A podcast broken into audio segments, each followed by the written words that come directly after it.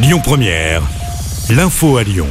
Bonsoir à toutes et à tous. Dans l'actualité, la CGT a annoncé la reconduction jusqu'à demain du mouvement de grève dans les raffineries Total Energy. Dans un communiqué publié un peu plus tôt sur Twitter, la CGT de Total Energy a dit prendre acte du communiqué de presse de la direction. La direction de Total accepte d'avancer les négociations sur les salaires à ce mois d'octobre plutôt qu'attendre le mois de novembre. Emmanuel Macron a de son côté affirmé aujourd'hui que les négociations entre direction et syndicats étaient en bonne voie. Pendant ce temps, Esso reçoit les syndicats aujourd'hui. Le but, mettre fin au problème d'approvisionnement des stations essence. Les agents de nettoyage de la gare routière de Perrache sont entrés aujourd'hui en grève à l'unanimité et pour une durée illimitée. Ces salariés de la société Arc-en-Ciel, sous-traités à la métropole de Lyon, dénoncent la mise en danger de leurs emplois. Les grévistes, dont certains sont employés depuis plus de 20 ans, ne reprendront pas le travail tant qu'ils n'auront pas obtenu de garantie pour la continuité de leur contrat de travail et leur maintien sur le site. À Dans le Rhône, un chasseur a tiré sur une randonneuse et ses deux enfants de 7 et 10 ans. Selon le progrès, les victimes ont été touchées aux jambes par les plombs.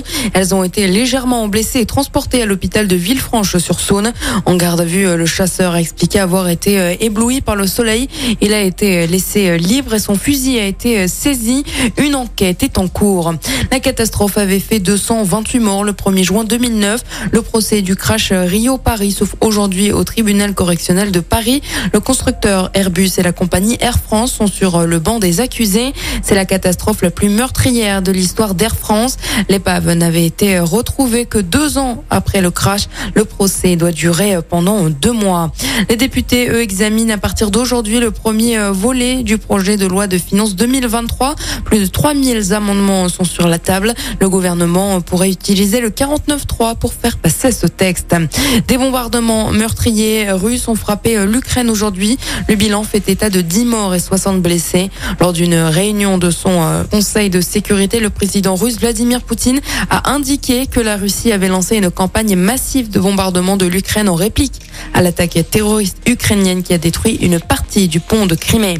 En raison d'un exercice de sécurité civile au Groupama Stadium demain, la ligne du tramway T7 ne circulera plus à partir de 18h45. Les voyageurs sont invités à se reporter sur la ligne du tramway T3. Et puis Laurent Blanc est le nouvel entraîneur de l'Olympique lyonnais. Il se dit très heureux d'être ici. Pour lui, l'objectif est de prendre le plus de points jusqu'à la trêve. L'ancien coach de Bordeaux et du PSG s'engage jusqu'au 30 juin 2024. Écoutez votre radio Lyon Première en direct sur l'application Lyon Première, lyonpremière.fr et bien sûr à Lyon sur 90.2 FM et en DAB+. Lyon Première